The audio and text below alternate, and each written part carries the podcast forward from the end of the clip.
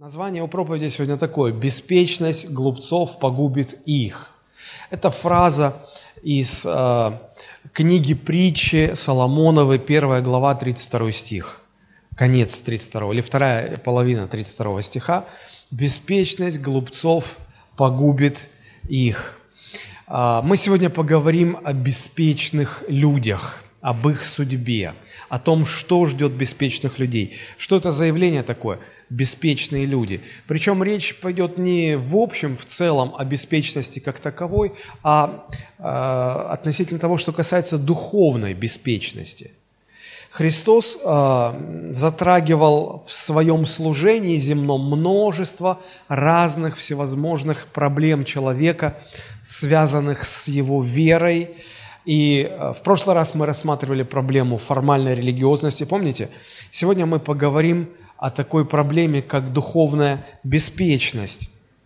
А, что это такое и какая участь ждет беспечных людей. А, основной наш отрывок, да, как я уже сказал, заключается а, в первых 19 стихах 11 главы Евангелия от Матфея. Если посмотреть немножко выше, то в 10 главе от Матфея мы а, увидим, как Христос дает а, последние наставления своим ученикам, прежде чем отправить их на миссию, прежде чем отправить их благовествовать Евангелие, благовествовать Царствие Божие. Христос дает поручение и отправляет своих учеников. Ну и, как говорится, свято место пусто не бывает. Отправил своих учеников, пришли другие ученики. Пришли ученики Иоанна Крестителя. И вот 11 глава как раз с того и начинается. И когда окончил Иисус, я читаю 11 глава 1 стих, и когда окончил Иисус наставление 12 ученикам своим и отправил их на, на миссию, перешел оттуда учить и проповедовать в города их. Иоанн же, услышав в темнице о делах Христовых, послал двоих из своих учеников э, сказать ему, ты ли тот, который должен прийти, или ожидать нам другого? И вот евангелист Матфей приводит э, эту историю с э, вопросом с которым пришли ученики Иоанна Крестителя ко Христу, в принципе, только для того, чтобы ну, использовать это как отправную точку а, для того, чтобы Христос, оттолкнувшись от нее, затронул вот ту проблему, о которой мы сегодня будем говорить, проблему беспечных людей. Почему я так говорю? Ну, потому что Христос, а, когда принял крещение от Иоанна Крестителя, да, он начал сам проповедовать, он начал сам крестить, и сразу после этого ученики Иоанна как-то так вот прореагировали на то, что а чего это он теперь сам учит? А и они увидели, что, в общем-то, влияние Христа вот-вот уже станет больше, чем влияние самого Иоанна Крестителя. Они подошли к своему учителю и говорят, посмотри, он как-то это, он твое место хочет забрать. А Иоанн говорит, все правильно так и должно быть. Ему должно расти, а мне должно умоляться. То есть Иоанн это понимал, и э, влияние Иоанна должно было сходить на нет. И, в принципе, к 11 главе э, Евангелия от Матфея можно было бы и забыть вообще про Иоанна Крестителя. Но вот все-таки э, евангелист Матфей возвращается к этому персонажу, и как раз для того, чтобы преподать очень-очень важный а, урок. Почему Иоанн Креститель направил ко Христу своих учеников? Давайте немножечко об этом поговорим, об этой отправной точке, с которой начинается а, описание проблемы. Вопрос в чем заключался? Ты ли тот, который должен прийти, или ожидать нам другого? Иоанн находился в тюрьме, а, да? его Ирод держал в заключении – вот. И на первый взгляд кажется, что вера у Иоанна Крестителя в то, что этот Иисус и является обещанным Мессией, вера начала так вот шататься, а, иссякать, сомнения одолевают, и он уже сомневается, а может он и не Христос, а может... Но это на первый взгляд только. На самом деле причина не в этом. А, вряд ли Вряд ли бы э, Иоанн в этом сомневался, потому что ну, это же он был, тот, которому с неба глаз проговорил, который, в общем-то, и указал на Иисуса и сказал, вот Агнец Божий, который берет на себя грех всего мира. То есть это было явное откровение, это явно Бог проговорил, и сомневаться в этом, ну, наверное, не было причин. Но тогда чем продиктован такой вопрос? Какова причина? Почему ученики пришли с этим вопросом? А причина очень простая, и, наверное, она требует некоторого объяснения. Причина заключается в том, что он, хотя и был пророком Ветхого Завета, а нам кажется, что если пророк, то человек должен вообще все про всех знать. Он все-таки был пророком именно Ветхого Завета. А что это значит? Нам нужно понимать, что пророки Ветхого Завета, а, их отличало то, что Бог им открывал фрагменты а, общего плана спасения. Но никто из пророков не, не понимал, не видел общую картину а, плана спасения. Более того, даже ангелам Бог это не открывал. Вот посмотрите, как об этом пишет апостол Петр в первом послании Петра, первая глава с 10 стиха. К всему-то спасению относились изыскания и исследования пророков, которые предсказывали о назначенной вам благодати, исследуя на которое и на какое время указывал сущий в них Дух Христов, когда Он предвозвещал Христовы страдания и последующие за ними славу, им было открыто то, что не им самим, самим, а нам служило то, что ныне проповедано вам благовествовавшим Духом Святым, посланным с небес, во что желают проникнуть ангелы. И вот эта последняя фраза в современном переводе звучит так. «В эту тайну даже ангелы с небес жаждут заглянуть». О чем это говорит? О том, что Бог даже ангелам не открывал общий план спасения. Пророкам было больше известно, чем ангелам, пророкам Ветхого Завета. Так вот, но пророки Ветхого Завета, каждый из них знал только свою часть, свой пазл, но никто не видел общей картины. И каждый проповедовал свою часть. Каждый говорил э, о, о, о том событии, э, которое он знал, которое Бог ему открыл, которое Бог э, повелел возвещать. Но никто не знал, э, в каком месте общей картины этот пазл вставляется. Да? А, ну, например, смотрите, Иоанн Креститель, возвещая об Иисусе Христе, он сказал такую фразу, что Он, Мессия, Он будет крестить вас Духом Святым и огнем. В его понимании эти два события были одним событием. И, и многие современные христиане тоже так вот ошибочно предполагают, что это одно событие – крестить Духом Святым и огнем. И даже гимны сложно на эту тему «Духом нас крести и огнем», тогда как на самом деле, ну, исходя из перспективы э, Нового Завета, мы понимаем, что это два разных события – Потому что а, одно событие связано с первым пришествием Христа, когда Христос будет крестить Духом Святым, то есть погружать в Дух Святой. А второе событие связано со вторым пришествием, с огнем Божьего суда, когда Бог будет погружать в огонь суда.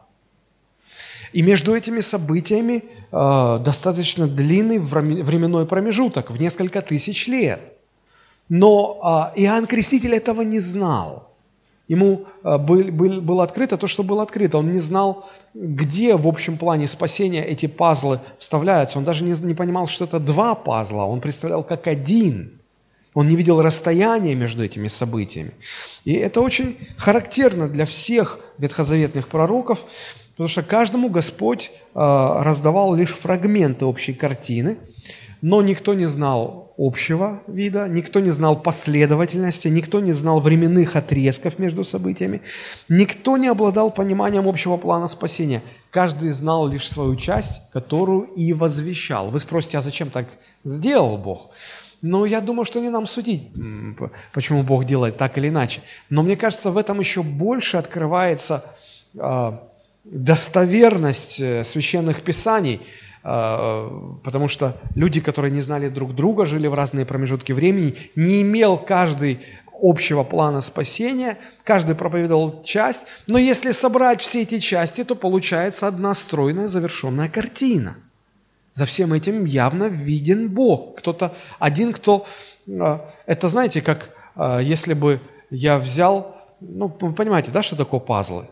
Это вот из маленьких кусочков, фрагментов составляется общая картина. Они продаются в магазине в коробке перемешаны. И вся суть в том, чтобы долгими зимними вечерами сидеть и собирать из этих фрагментов общую картину, вставляя каждый в свое место. И вот представьте, что я купил такую коробку и раздал каждому по пазлику. Вы видите пазл, по нему вы можете определить, какая будет общая картина? Нет, конечно. Вот. И каждый говорит, вот у меня такой пазл. А у меня такой, а у меня такой пазл, а у меня такой пазл. Вот.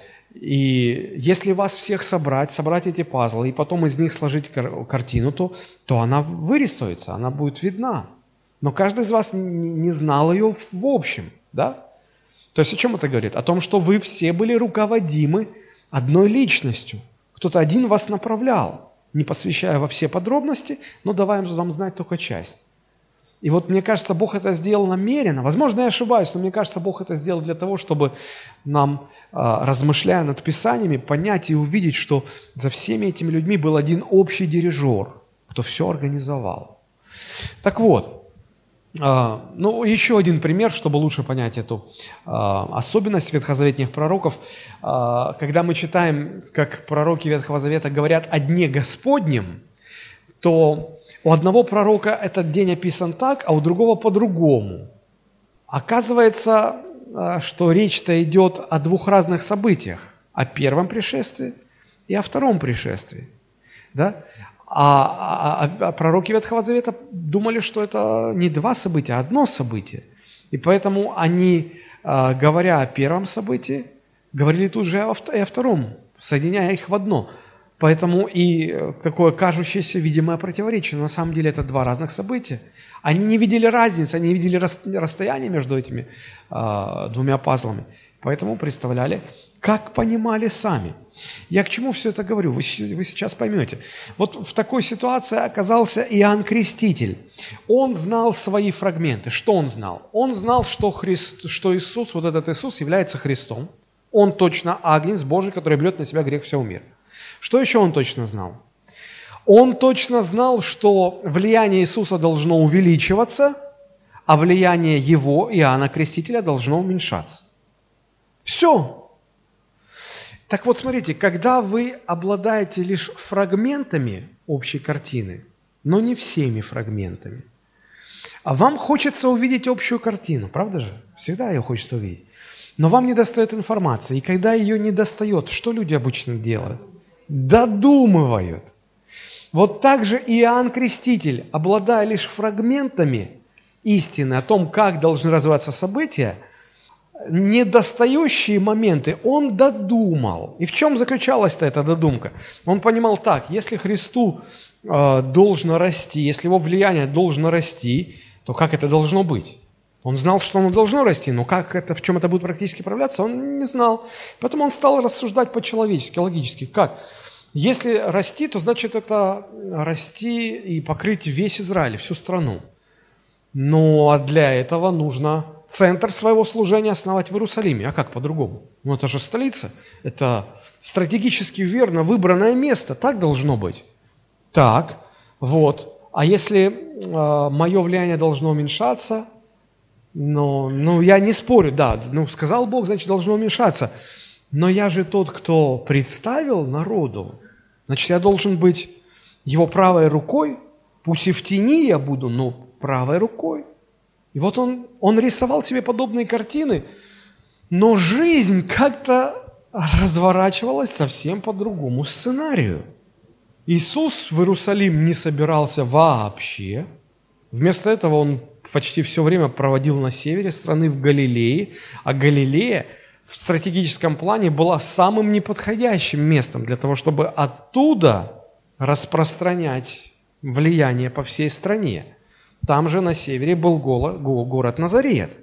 Да, мы помним эту присказку, да, что доброго может быть из Назарета. Вообще север страны как-то не, не жаловали. То есть оттуда влияние не, не приходило никогда. А Христос все время там.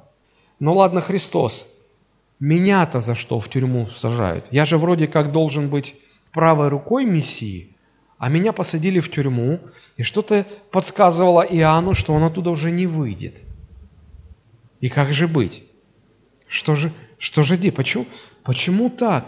И вот, э, когда события разворачивались не так, как Иоанн себе нарисовал, когда события разворачивались совсем по-другому, то у Иоанна начинают закрадываться сомнения. Может, Господь что-то не учел? Может, где-то что-то пошло не так? Может, что-то вокруг рушится, надо срочно все исправлять?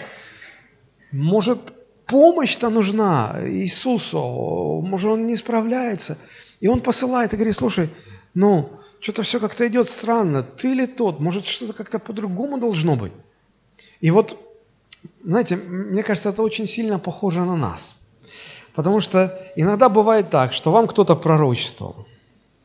Или вы сами для себя какое-то откровение увидели в Писании, и оно может быть правильным, может быть даже, даже так, что вы не ошиблись, да? Но вам дан лишь фрагмент, и все. Как это будет? Обычно Господь не говорит. Помните, как Бог послал ангела к Марии и сказал, что у тебя родится сын, но ты при этом останешься девственницей. И она спрашивает, а как это будет? Ну и ангел так сказал, все равно, что ничего не объяснил. Дух Господень сойдет на тебя – то есть, в принципе, это ответ на любые вопросы, как это будет. Дух Святой, Он все сделает. Вот. И, э, то есть, она тоже не знала, как. И как, как, когда мы не знаем, как, мы начинаем себе выдумывать что-то. И мы обычно понапридумываем. Если вам где-то на конференции какой-то, вот вас вызвали, кто-то сказал, о, я пророчествую тебе, ты великий там Сын Божий, служитель, Господь будет мощно использовать тебя, о, ты там будешь покорять народы в вере, и нам же это как елей на душу. Просто наше, э, как это назвать так качество? Ну, душа всегда стремится прославиться, э, величие себе, славу себе снискать. А тут еще такое правильное пророческое слово. Говори, да, Господь, говори. И все, и пророки нарисуют такую картину. Вот. Ну и по сути, что Господь сказал? Что ты будешь ему служить? Все. Он не уточнил, где это будет. На президентской кафедре или, может быть, в президентском туалете мыть полы.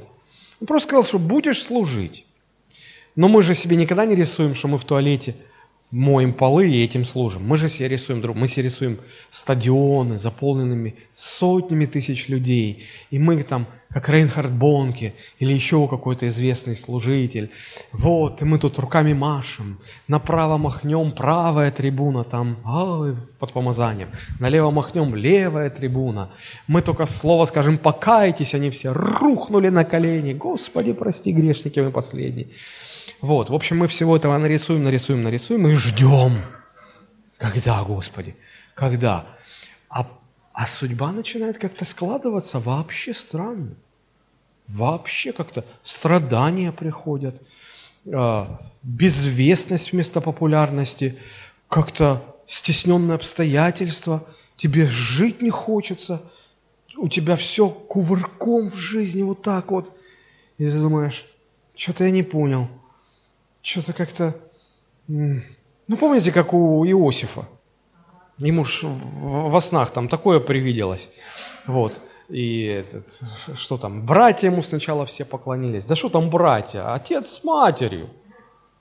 Те тоже поклонились. И он думает, ну все, вот оно, мировое служение пришло. Вот же оно, вот, вот. И потом братья его продают в рабство, чуть не убили. Он там становится вообще рабом в Египте. Потом вроде как-то в жизни начинает выправляться. Вроде уже как-то и спит нормально, и ест хорошо, и уже работа там ничего. И потом раз тебя в тюрьму на 14 лет. И он наверняка долгими зимними э, вечерами в своей камере сидел и думал, «А, Господи, а как эти все сны понимать? А как вот эти все пророки? И но мы-то знаем всю историю, нам-то все сразу открыто, а он же годами все это шло, тянулось. В конце концов, так и произошло, как предсказывал Господь. Но вот как это осуществилось, было совсем не так, как представлял Иосиф. И вот Иоанн тоже попадает в эту ловушку. Он по-своему представляет, а жизнь складывается по-другому. И мы такие же. Мы по-своему себе все представляем, а жизнь складывается по-другому. Это не значит, что у Бога там все в тартарары полетела. Нет. Это значит, что Бог вам просто не, не сказал, как это будет. Потому что скажи вам, как это будет, вы же начнете помогать Господу. Помните, как Есфирь? Ну скажи ей, Господь, что призвание ее э, вообще жизни, предназначение ее жизни – это спасти свой народ. Она бы начала бы э, организовывать э, национальное освободительное движение, повстанческую армию собирать. А у Господа были другие планы – Поэтому Господь, иногда люди спрашивают меня, пастор, а почему Бог не говорит, как это будет? Я всегда отвечаю, да очень просто. Если Он вам скажет, как это будет, вы сразу кинетесь Ему помогать, а это лучше не надо. Вы только все испортите. Поэтому вам лучше не знать, и Бог будет производить в вас и хотение, и действия по своему изволению. Вопросы должны быть готовы ко всему. Выбросить все свои сценарии, и вот как жизнь ведет вас – Доверьтесь, Бог, у него есть все рычаги и инструменты для того, чтобы сложить все как надо, как ему надо, а не как нам надо. Вот, и поэтому Христос отвечает э, Иоанну Крестителю, э, Иоанн, все в порядке, все хорошо, все идет по написанному, все правильно. И он возвращает Иоанна Крестителя в своем ответе опять к Писанию. Он цитирует фактически э, слова из пророка Исаия, он немножко их перефразировал, но вот посмотрите, а, посмотрите, что говорит Иоанн. А, он говорит, 4 стих, 11 глава, «И сказал им Иисус в ответ, «Пойдите, скажите Иоанну, что слышите и видите. Слепые прозревают, хромые ходят, прокаженные очищаются, глухие слышат, мертвые воскресают, нищие благовествуют. И блажен, кто не соблазнится обо мне». А вот как звучат в оригинале те слова, на которые ссылается а, Иисус – слова из книги пророка Исаии, 35 глава, 4 и 6 стихи. «Скажите робким душою, будьте тверды и не бойтесь. Вот Бог ваш придет отмщение, воздаяние Божие, Он придет и спасет вас. Тогда откроются глаза слепых, и уши глухих отвергнутся.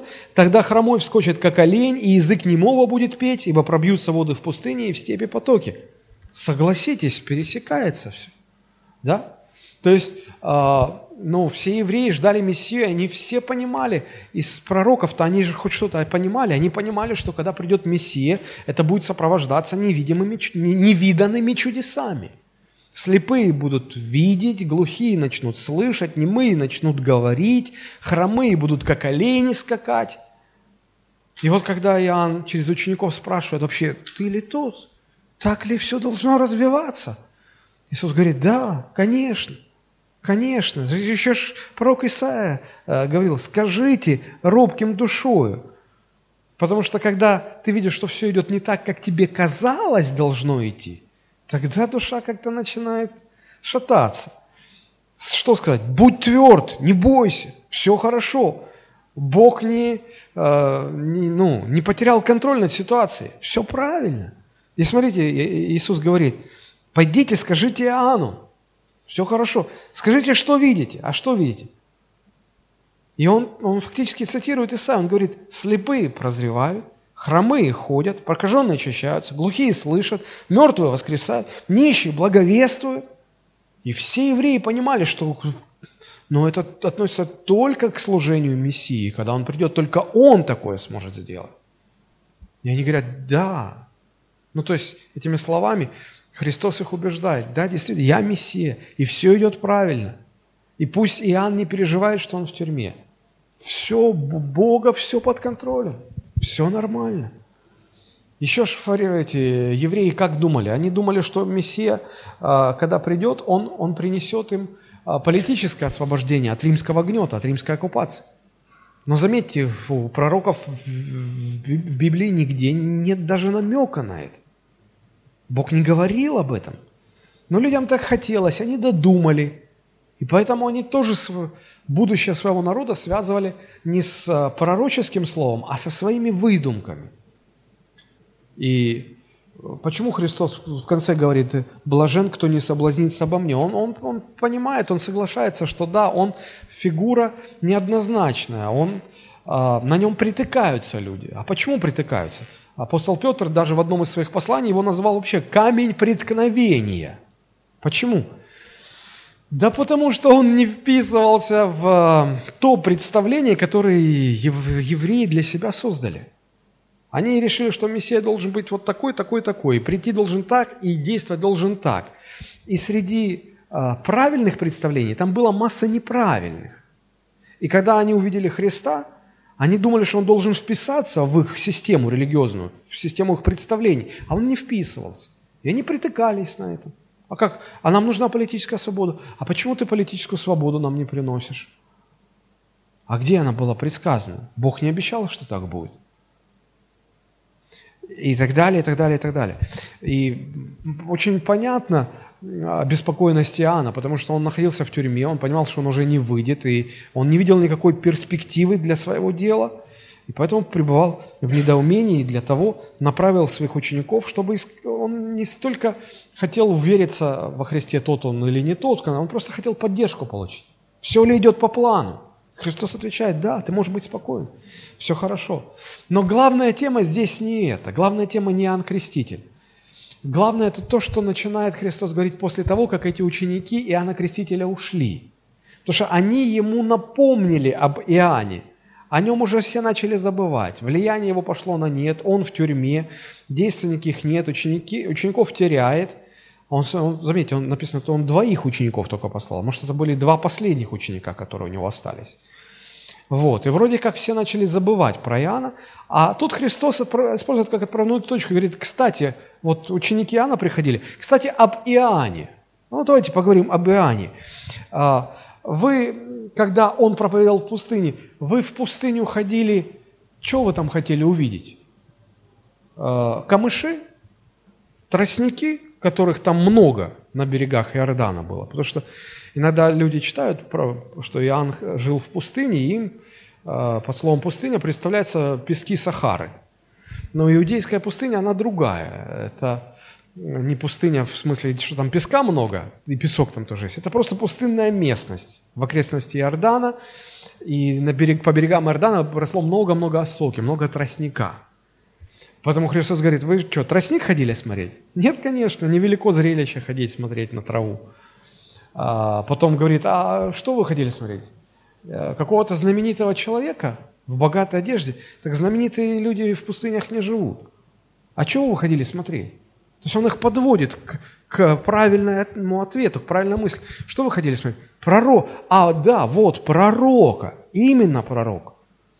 Но не на его странную одежду, не на то, посмотреть не на то, к чему он питается. Вы хотели послушать Слово Его. Потому что слово, которое он говорил, это вот единственное, ради чего все шли в пустыню. Он за городом проповедовал. Туда нужно было приложить усилия дойти. Это не так близко было, это не так удобно было. Но толпы, толпы, толпы шли. Ради чего? И Христос конкретизирует, вы же все шли, чтобы услышать Слово Божие. Услышали? Услышали. А вот теперь главный вопрос. И что дальше? Услышали. А какая реакция? Какая реакция? Расскажите, что это слово в вас изменило?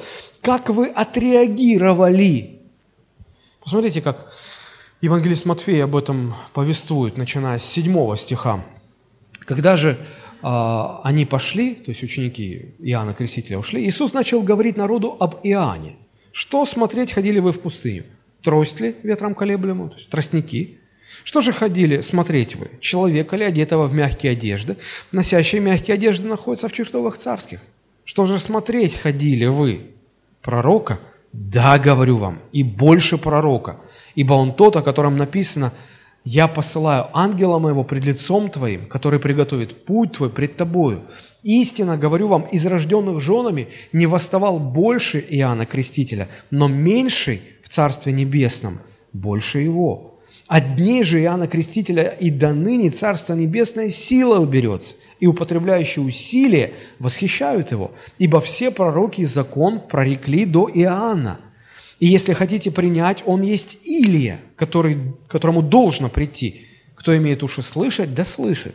Но кому уподоблю род сей? Он подобен детям, которые сидят на улице и, обращаясь к своим товарищам, говорят, мы играли вам на свирели, и, и вы не плясали. Мы пели вам печальные песни, и вы не рыдали. Ибо пришел Иоанн, не ест, не пьет, и говорят, в нем бес.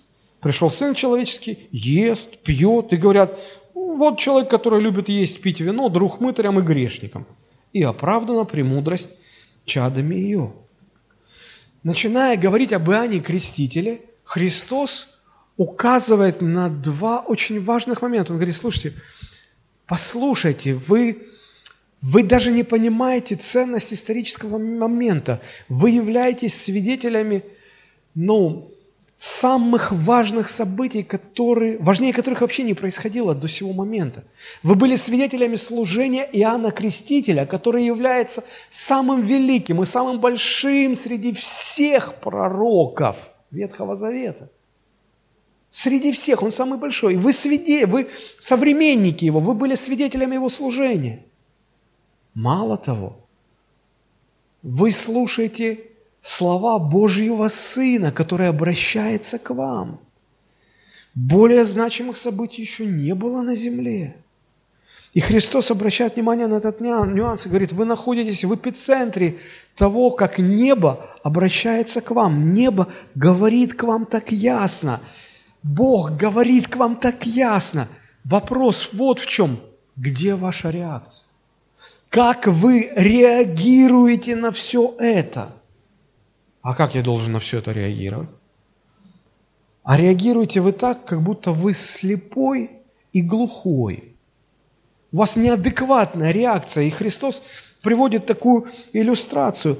Вы подобны детям, которые сидят на улице и а, знаете, раньше такие игры были у детей, особенно на, на рынках, когда взрослые занимались своими взрослыми делами, а дети а, собирались вместе, пока ждали своих родителей, они играли в разные игры такие. А вот, они играли в свадьбу, свадебная процессия, значит, э, там пели, играли, вот, и ожидали, что гости должны радоваться, радоваться, веселиться, то есть реакция ответная должна быть. А потом они играли в похороны, они изображали траурную процессию, вот, и а, окружающие должны были реагировать так, как реагировали на похоронах. А знаете, как реагировали? А, положено было бить себя в грудь, плакать и рыдать. Вот. И Христос говорит, вы как дети, которые вроде как играют в, в траурную процессию, в поход, а ждут, что реакция будет, а реакции нет. Вы что, глухие, слепые? Почему вы так реагируете? Где ваша реакция? Вас смешат, вы не смеетесь. Вам рассказывают печальные истории, вы не плачете. Проблема отсутствия адекватной реакции – на истину Божьего Слова. Если вы думаете, что это только проблема тех людей, то вы ошибаетесь. Это еще и наша с вами проблема. И проблема эта есть не, не иная, как проблема нашей духовной беспечности. Что такое духовная беспечность или религиозная беспечность? Это, наверное, самая распространенная проблема среди всех духовных проблем человека.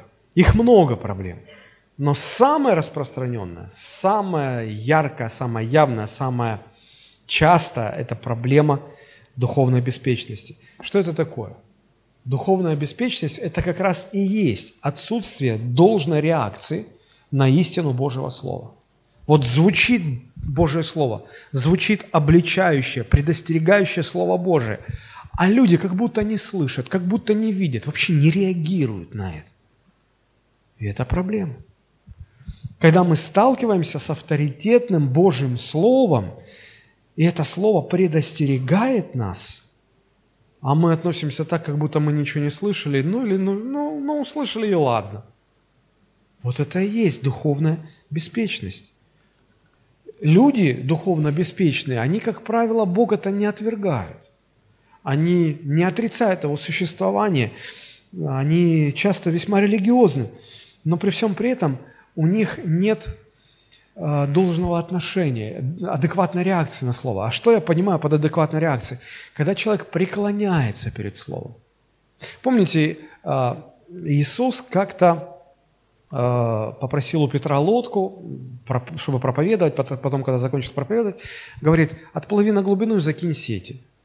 И у Петра такая насмешка истерическая уставшего человека.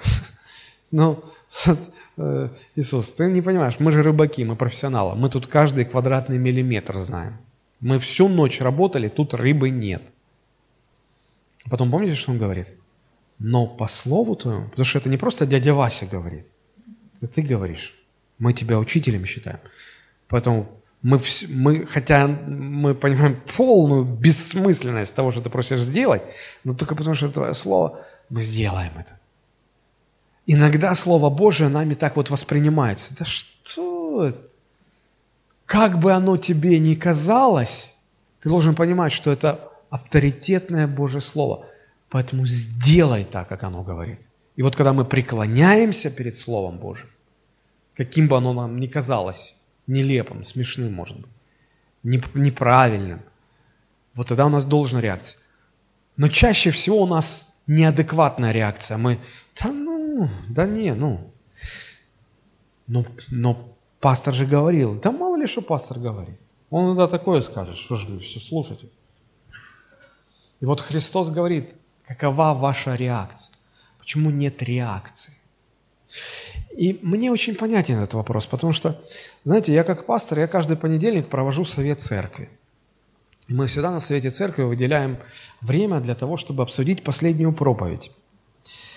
И я всегда прошу собравшихся дать мне обратную связь. Ну, что вы можете сказать? Вопросы, комментарии, замечания, ваша реакция на слово. Знаете, что чаще всего я получаю в ответ? Я говорю, ой, пастор, такая проповедь была, такая проповедь, спасибо, спасибо большое, такая проповедь. Я говорю, ну, оставим сантименты в стороне, по факту, по существу. Что? Что вы можете сказать? Какая у вас реакция? А мне где-то по-человечески обидно, потому что мне кажется, там столько важных истин, там столько важных моментов. Люди, может быть, не услышали, может быть, они где-то что-то пропустили. И, и деря, а, а в ответ очень редко, когда кто-то что-то говорит. И вот Христос подобно, мне кажется, говорит, вы же ходили слышать, слушать слово величайшего пророка. Ну и где реакция ваша? Что же вы ничего не поменяли в жизни? Пришли, послушали, но ничего не поменяли в своей жизни. Сегодня люди по воскресеньям приходят в церковь, э, слушают проповедь, заканчивается служение. А представьте, что вот закончится наше служение, входит сам Христос и задает вам вопрос. Вы сегодня что ходили смотреть в церковь? Музыкантов, вокалистов? Так, простите, на профессиональных концертах там лучше поют? Вы сюда что ходили смотреть? Представление какое-то? Чтобы вас пастор поразвлекал? Так в театр идите. Собственно говоря, вы что сюда приходили-то? Единственный смысл, что приходить в церковь, чтобы послушать авторитетное Божье Слово, которое, это Слово, требует от человека адекватной реакции. Так вот, люди ходили смотреть на Иоанна, слышали его Слово, кто-то каялся, кто-то даже крестился – а потом шли и продолжали жить своей жизнью, как и раньше было. И вот Христос говорит, а где должная реакция? Почему? Почему ничего не поменялось? И вот здесь очень интересный момент. Люди, отсутствие перемен, отсутствие должной реакции оправдывали, знаете чем? Они говорили, а вообще этот Иоанн какой-то странный. Он как-то одевается странно, и меню у него странное – но он вообще, вообще в нем бес, наверное, он одержимый, наверное. Может, и не стоит там как-то серьезно относиться к его слову.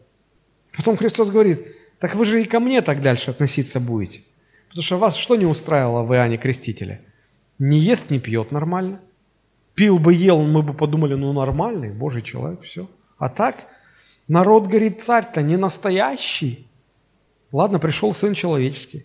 Вроде ест, пьет. Что вам еще надо? Нет, опять вы не хотите принимать это слово. Вам нужно опять, вы говорите, ну да, он вроде ест и пьет, но сильно, больно сильно с грешниками тусуется. Что-то, ну не может, вот Божий проповедник не может так вот. Что-то, и он тоже не такой. И вот люди интересуются религиозными вопросами, потому что понимают, что вопрос это есть, и решать их надо. Но вот подчинить себя Божьему Слову, вот это они не желают. И все спихивают на пророк. Пророк, видите ли, странный. Пророк не такой, не Божию. Я всегда думаю, слушайте, если им даже Иоанн Креститель был не такой, да что там Иоанн, сам Христос им не такой был. Что говорить про рядового пастора, рядовой поместной церкви? Он вообще не такой. И слов его можно не слушать. Людям пророк казался не настоящим, А Христос говорит, слушайте, так дело же не в пророке. Дело в вас. Вы не хотите покориться Слову, поэтому его выставляете ненастоящим. Ваша неадекватная реакция выдает вашу проблему. Вы говорите, что он не настоящий, а я вам хочу сказать, что он величайший из всех пророков. А как к пророкам относились израильтяне? А вот отношение к пророкам у евреев было очень странное. Потому что однажды, вот э, Матфей в 23 главе, с 29 стиха, он так сказал. «Горе вам, книжники и фарисеи, лицемеры, что строите гробницы пророкам и украшаете памятники праведников, и говорите, если бы мы были в дни отцов наших, то не были бы сообщниками их в пролитии крови пророков. Таким образом, вы сами против себя свидетельствуете, что вы сыновья тех, которые избивали пророков. Дополняйте же меру отцов ваших». То есть, что происходило? При жизни пророков не чтили – только после смерти. То есть те пророки, которые э, говорили им Слово Божие вот при жизни, их, ими всегда пренебрегали, их всегда ни во что ставили. Потом умирали эти пророки, часто их просто убивали. Ну, потому что они что-то не, неудобное говорили. Вот убили, потом дошло, о, ну он же великий пророк был. Давайте ему памятник поставим. И не вдомек, что те пророки, которые сейчас вам проповедуют, вы говорите, о, если бы мы жили в дни отцов наших, мы бы не относились как отцы наши, мы бы сразу поняли, что он пророк. Но у вас сегодня есть пророки, которых вы сегодня также не чтите, не жалуете, как отцы ваши тех. И вам даже не вдомек, что вы умрете, пророки эти, вы их убьете, а ваши дети скажут на тех пророков, которых вы не почитали, скажут, что это великие пророки были. И так по кругу. Христос говорит, вы, вы же сами против себя свидетельствуете. Вы же все такие. Вы, вы не хотите покорить себя слову, и поэтому говорите, а пророк не такой. Знаете, как часто бывает, а, вот в церквях, вот в современных церквях почему-то все, а, все стараются пробиться к, к старшему пастору. Ну вот объясню. У нас есть домашние группы, и вот, допустим, пастор домашней группы делает кому-то в церкви замечание. И человек думает, а что он мне так говорит? Что он вообще не знает, он не, он не прав. Да, собственно говоря, и кто он? Он просто там пастор домашней церкви. Надо пойти к старшему пастору объяснить, что ну, распоясался ваш этот что, сотрудник подопечный. И они рвутся, э, пастор, а вот э, и э, а пастор говорит, слушай, ну он тебе правильно сказал? А, и ты с ним заодно, все понятно. У вас там пасторский совет, вот надо туда сходить, рассказать, какие у нас пасторы. Да? Это ж всегда так. Или когда пастор уезжает, и кто-то другой проповедует, и люди услышали в курсе, а, так это же пастора не будет. Кто там? А, это ж Саша там будет. Да, на него можно не ходить. И пророк никогда в части не бывает. Знаете, мне это напоминает историю. А, вот, э, может, вы смотрели, э, несколько лет назад был фильм а, о Высоцком «Спасибо, что живой». И вот когда он приехал а, в Душанбе, это, ну, в Средней Азии, там город какой-то был, он приехал на концерт, и он не мог выйти по состоянию э, здоровья, не мог выйти на сцену, а концерт ну, должен был состояться. Уже все, люди заплатили, люди в зале, нужно что-то делать, а он не может выйти на сцену. И, значит, э, один из команды Высоцкого, да, его Ургант играл, он выходит и говорит, ну, пытается спасти положение, говорит, вы пришли послушать песни Высоцкого, ну, вот, слушайте песню Владимира Семеновича Высоцкого, и начинает на рояле играть и петь. Поначалу люди сидят, не понимают, что происходит, а потом начинают там, свистеть, кричать, типа, хватит нам это все, давай, даешь Высоцкого, мы на Высоцкого пришли, почему нет, что-то нам этот, и гай-гуй поднимается, и все, уже кажется, что... Помните же, ситуация уже вышла из-под контроля. И вот на сцену выходит сам Высоцкий. Выходит и, и ставит их всех на место и говорит, слушайте, я понимаю, что вы пришли на мой концерт, но перед вами выступает мой друг, он поет мою песню. Почему вы к нему так относитесь? Давайте дослушаем его. То есть, смотрите, если, то есть, по сути, он говорил, если вы меня уважаете, почему вы к нему так относитесь? Если вы уважаете старшего пастора, почему вы ни во что ставите тех пасторов домашних церквей, которых пастор этот и поставил? они не конкурируют друг с другом, они в одной команде работают. И то, что сказал вам пастор домашней церкви, вы что думаете, старший пастор вам другое что-то скажет? Или то, что сказал э, Иоанн Креститель, вам Христос другое что-то скажет? Они в одно дело делают. Друзья, это, это важно. Вот почему такая реакция э, на, на современных пророков. Мы так восхищаемся служителями из прошлого, а вот раньше был такой-то служитель, такой-то проповедник, такой-то. Вот. Ну, не чита вот моему пастору там, или моему наставнику духовному. Может быть, это просто банальное нежелание покорить себя Божьему Слову. А чтобы как-то оправдаться, ну, надо спихнуть все на человека. Человек, мол, несовершенный. Поиск проблем у церкви или у проповедника как оправдание, чтобы не принимать и не преклоняться перед проповедуемым Божьим Словом. Дальше Христос раскрывает проблемы, опасности, вернее, опасности вот этой духовной проблемы а, беспечности, беспечных людей. В чем заключаются эти опасности? В чем заключаются эти опасности? Давайте посмотрим. На первый взгляд может показаться, что проблема духовной беспечности, но она не такая серьезная. Ну, в конце концов, эти же люди никого не убивают, правда же? никого не насилуют, ну, не спорят, не ругаются, Бога не отвергают. Ничего плохого же не делают. Что там опасного? Ну, вроде безобидные они. Просто беспечен человек. Но вот смотрите, мудрый Соломон, который привык смотреть в корень, в суть вещей, он не соглашается с этой позицией. Посмотрите, что говорит Соломон. Притчи 1 глава с 29 стиха до 33 за то, что они возненавидели знания и не избрали для себя страха Господня, не приняли совета моего, презрели все обличения мои, это мудрость говорит. Зато и будут они вкушать от плодов путей своих и насыщаться от помыслов их, потому что упорство невежд убьет их, и беспечность глупцов погубит их, а слушающий меня будет жить безопасно и спокойно, не страшать зла. Вы только вдумайтесь, Упорство невежд убьет их, не грех их убьет, не Бог их накажет. Их упорство погубит их. Беспечность глупцов погубит их. Не грех, который они делают, их погубит. Не Божье наказание их погубит. Их беспечность погубит их. А вы говорите, это безобидно. Это очень не безобидно. Это чрезвычайно не безобидно. И вот я хотел бы вам показать четыре основных опасности, которые таит в себе духовная беспечность. Первая опасность – беспечные люди, слыша Божье Слово, они просто бездействуют.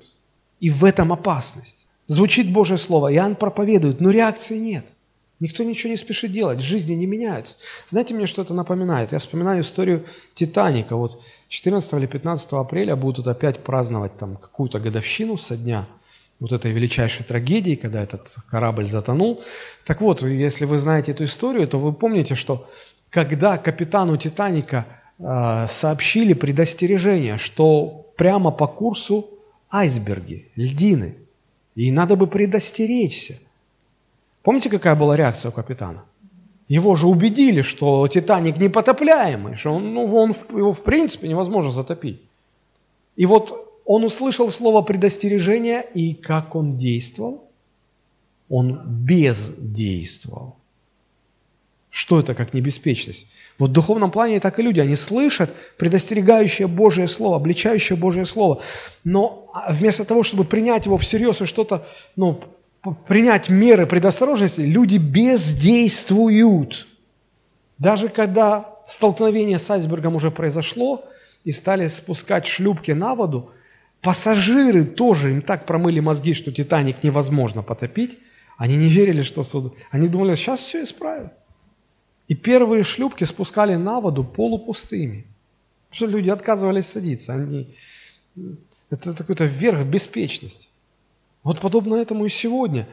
Божьи служители говорят, предупреждают. Да что там Божьи служители? Отцы, матери своим детям. Знаете, какие... Вот а, проблема сегодня распространенная, когда девушки, да даже не девушки, подростки, девочки, подростки, 13, 14 лет, 12 лет, увлекаются, вот, мальчики, ой, романтика, ой, и, э, и им еще 15 не исполнилось, они уже с мальчиками встречаются, гуляют, встречаются. И родители говорят, не надо так, ты не понимаешь, как это опасно, к чему это может привести. Ой, папа, ой, мама, да вы что не, не понимаете, это же любовь. Какая любовь? Какая такая любовь?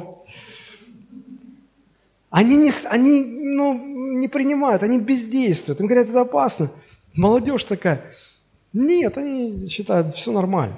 Бездействие. Вот опасность духовной беспечности. Вторая опасность заключается в самооправдании. Беспечные люди всегда чем-то оправдывают свою беспечность. Пассажиры «Титаника» оправдывали свою беспечность тем, что ну, так э, корабль же невозможно потопить. Про Иоанна говорили, что ну, он, да, ну, да, он что-то там, наверное, правильное говорит. Но как можно принимать слово от такого человека? Он, он медом питается и этими, как их, саранчой. Я иногда думаю, уж не китайского ли он происхождения? Да нет, вроде еврей. Даже там в Китае, в Корее тараканов едят. Вот. Не, не будем его слушать. А как его можно? Он же ж ненормальный, он же ж бес в нем. Пришел Христос, полная противоположность Иоанна. Ест нормально, пьет нормально, все нормально. Что теперь это скажете? Все, все, что вам в Иоанне не нравилось, всего этого нет в, Иоанне, э, в, в Иисусе. Надо как-то оправдать теперь, что у Иисуса что-то не так. И они говорят, не, это друг грешников, а Бог с грешниками не, не дружит. Бог грешников не слышит. Поэтому он не может быть. И, и люди всегда оправдывают. И вот опасность в том, что вместо того, чтобы реагировать, предпринимать какие-то меры предосторожности, люди ничего не делают и оправдывают свое бездействие тем, что тот, через кого услышали предостережение, что он какой-то ненормальный, что он странный какой-то. Знаете, это что, на что похоже? Представьте, смертельно больной человек пришел в больницу, его обследовали все со всех сторон и говорят, что дело плохо, вы, в принципе, вы умираете. Вот если прямо сейчас немедленно предпринять такой жесткий курс лечения, может быть, есть небольшой шанс, что вы выживете, но и то, но, но надо срочно действовать. Он обколотый всякими шприцами, уколами, прошел через все, эндоскопию, колоноскопию, функцию того, функцию всего. То есть его помучили изрядно, он весь уже в, а, просто измотанный. Э, возвращается домой, рассказывает жене, жена говорит, так давай, собирайся, все, в больницу надо ложиться. Говорит, да ну их всех в баню, не, не пойду, они там все лицемеры. Жена говорит, что, какие лицемеры, сейчас же врачи. Врачи. Хирург курит, этот диетолог, жирный как Боров, что он меня учить будет? Ну, сам себя похудеет, он мне тут рассказывает про мой диабет. Эндокринолог вот с такой вот шеей, ну, за своей щитовидкой бы следил, нет, он мои там ТТГ гормоны изучает. Тфу на них, не пойду, лицемеры все. Может, они действительно где-то что-то у них не так, они же люди, в конце концов. Я понимаю, что да, если ты приходишь к диетологу, он сам как бы лишние 100 килограммов, не сильно веришь, но все-таки, как это относится к твоей чистомассе на чистобъем помноженный. Вот. То есть тебе-то все равно надо что-то делать. Они-то тебе дело говорят, лечиться надо. Вот. И вместо того, чтобы решать свою проблему, люди ищут оправдание, которое их бы извинило. И вот в церкви так, а, услышали что-то, не хотят смиряться, говорят, не, я не буду в эту церковь ходить. Что так? А у вас, э, значит, песни слишком традиционные. А причем другой тут подходит и говорит, не, у вас слишком эстрадный. Что вы тут дискотеку устраиваете? Я говорю, вы как-то определитесь, что-то. Мы одно и то же поем, для одних это дискотека, для других это какая-то религиозная традиция. Люди придерутся к чему угодно, как угодно. То им не так, это им не так. Особенно опасна ситуация, когда против вас согрешили. Кто-то согрешил против вас, и тут вам уже, вы в себе говорите, ну все, ну теперь у меня есть моральное право от, от, ну, от, ответить, отомстить. Ну, кто тебе это моральное право давал? С чего ты взял? Наоборот, это очень опасная ситуация, потому что ты как бы теперь вот оправдываешь свое зло в адрес своего обидчика, оправдываешь тем, что он первый начал. Я не трогал бы, шел бы лесом, и ничего бы не было. Вот, и это очень хорошо проиллюстрировал Христос в притче о талантах. Помните, Матфей, вот 24, 25 глава с 24 стиха.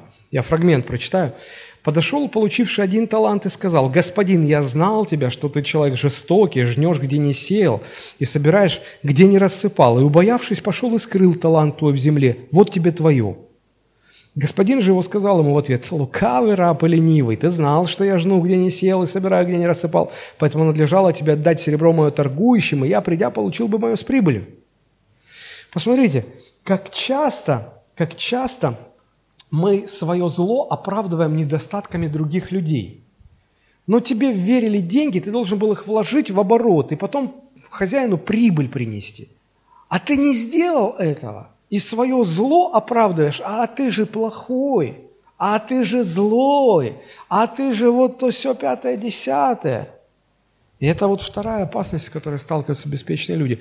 Вместо того, чтобы все силы направить на адекватные действия, на чтобы принять меры предосторожности, они все силы направляют, чтобы искать оправдание себе. Как говорят, что кто хочет сделать, тот ищет возможность. Кто не хочет делать, тот ищет оправдание. Третья опасность – это лукавство. Потому что, смотрите, редко, когда человек скажет, ну вот я виноват, потому что я, ну, я ленив был просто. Или редко, когда человек скажет, я вот не сделал, ну просто потому что я не хочу подчиняться заповеди. Обычно люди стремятся оправдать себя, а чтобы придумать оправдание, что нужно? Лукавство, хитрость, изворотливость нужна. Потому что, знаете как, а, мы в нашей пасторской команде, я иногда даю домашнее задание и прошу подготовить там коротенький конспект, коротенькое слово. И я всегда людям даю, ну, минимум месяц на подготовку, минимум месяц на подготовку. И потом, когда приходит время сдавать задание, мне часто люди говорят, пастор, я не успел. Всю ночь сидел, не успел. Вот понимаете, всю ночь сидел и не успел. Я говорю, подожди, как не успел? У тебя целый месяц был. Ну, а, ну я вот всю ночь сидел и не успел. И люди, почему люди так поступают? Ну, да потому что хочется оправдать себя, а оправдать нечем, и поэтому надо лукавить, чтобы, ну, пастор съел это оправдание. А я очень разборчивый в этом плане, поэтому да. Лукавство вообще страшная штука, потому что, знаете, лукавому человеку невозможно помочь. Что одно дело, когда человек вляпался в какую-то грязь, ну и честно признается, вот вляпался, тогда ему можно помочь. А если он хитрить начинает, то ты его начинаешь лечить от им же придуманных диагнозов. И ты лечишь то, чего нету. Поэтому помочь-то бесполезно. Поэтому ну, вот этот хозяин из вот этой притчи о талантах, смотрите, он он даже не пытается защищаться, когда тот говорит, а я знал, что ты человек злой, сеешь где, вернее, собираешь, где не, не рассыпал, жнешь, где не сеял. И этот хозяин не стал говорить, а ну, ну давай разберемся, где это я злой, где это вот я собираю, где не рассыпал. Он понял, что дело не в этом, он понял, дело в другом. Ты просто лукавый, ленивый и лукавый. Это сопряженные качества, они всегда вместе. Вот, поэтому лукавому помочь невозможно, поэтому он отправляется в погибель. Итак, первая э, опасность в том, что люди бездействуют, вторая опасность в том, что они ищут оп- а, оправдание себя, третья опасность в том, что чтобы придумать какое-то дельное оправдание, им приходится лукавить, и четвертое э, – это самообман, потому что люди думают, что они обманывают других, а, о, я так, такое оправдание придумал, что пастор заглотил наживку, все, он, он ну, мне удалось пыль ему пустить в глаза, человек думает, я его обманул. Нет, ты себя обманул. Это самообман в первую очередь. Люди сами остаются обманутыми. Беспечность капитана Титаника стоила жизни ему самому и многим сотням людей других. Помните пять неразумных дев из притчи о десяти девах? Когда им говорили, а вы взяли масло с собой запасное? Запасное масло? Зачем нам запасное масло? Не, нам хватит. Но чтобы они не приставали, скажем, что взяли. И думают, о, мы их провели. Вы не их провели, вы себя обманули. Потому что когда пришло время доставать запасное масло, оказалось, что у вас его нет. Кому вы плохо сделали? Себе. Помните, беспечный там строил дом на песке, когда говорили, что надо строить на камне. А он решил сэкономить. И когда начался шторм, он думал, а, как я так откатил там себе немножко денежек. Ну, никто же не знает, что я сэкономил. А потом дом разрушился. Кому сделал плохо? Себе. Но и предупреждал о потопе, что будет дождь, что будет потоп. Обеспеченные люди не верили. Кому сделали плохо? Себе. В конце концов, мудрый Соломон говорит, беспечность глупцов губит их же самих. Поэтому каждый раз, когда вы слышите Слово Божие, посмотрите внутрь себя. Может, и вы ведете себя как беспечный человек. И в конце несколько минут а, меня всегда радует то, что Христос не только а, заявляет о том, что есть духовная проблема, Он всегда показывает, как выйти из нее. И вот выход мы находим в 12, 13, 14, 15 стихах. Матфея 11 глава, 12, с 12 по 15 стихи.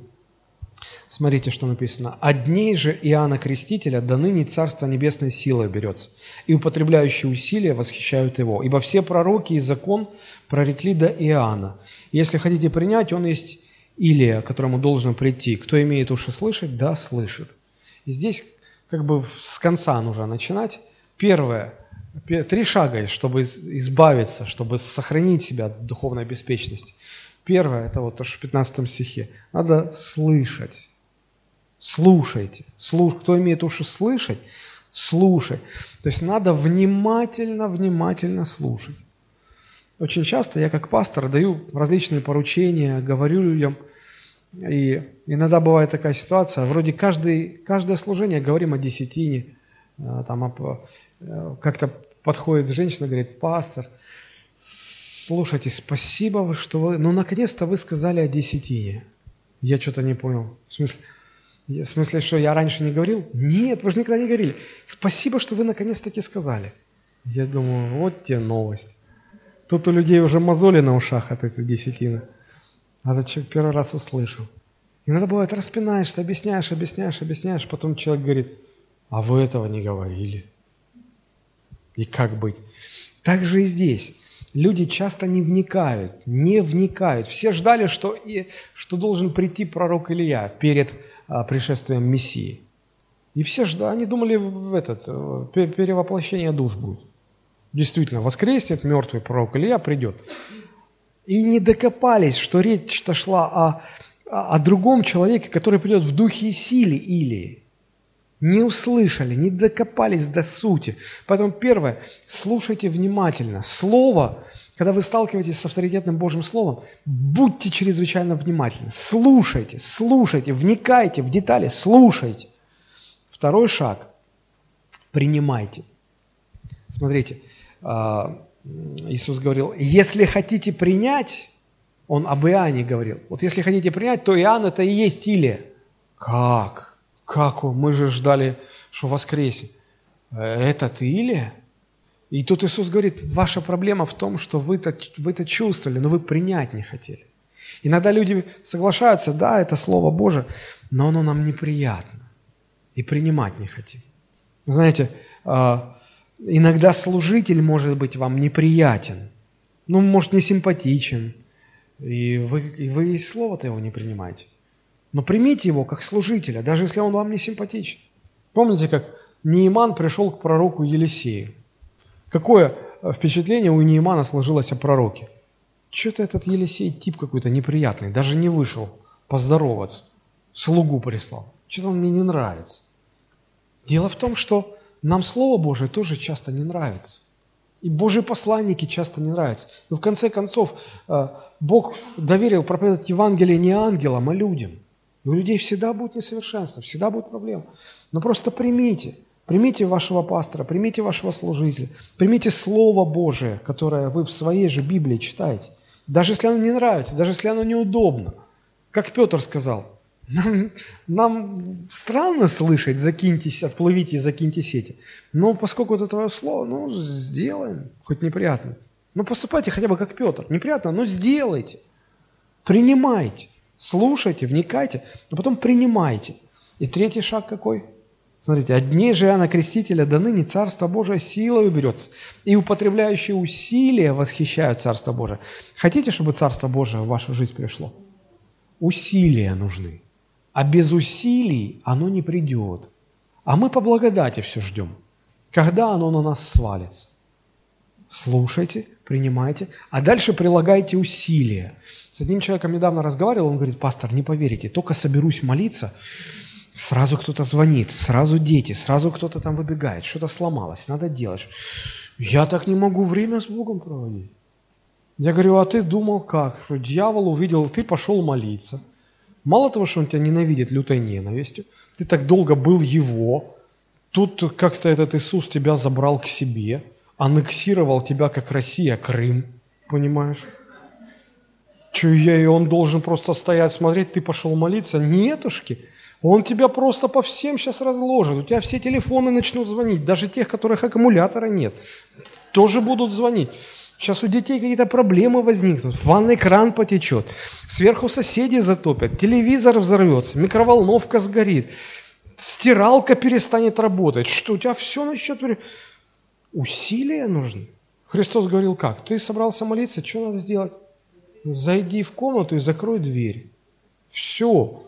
А ты, а что там, комната, дверь закрыть. Это шутник этот Христос.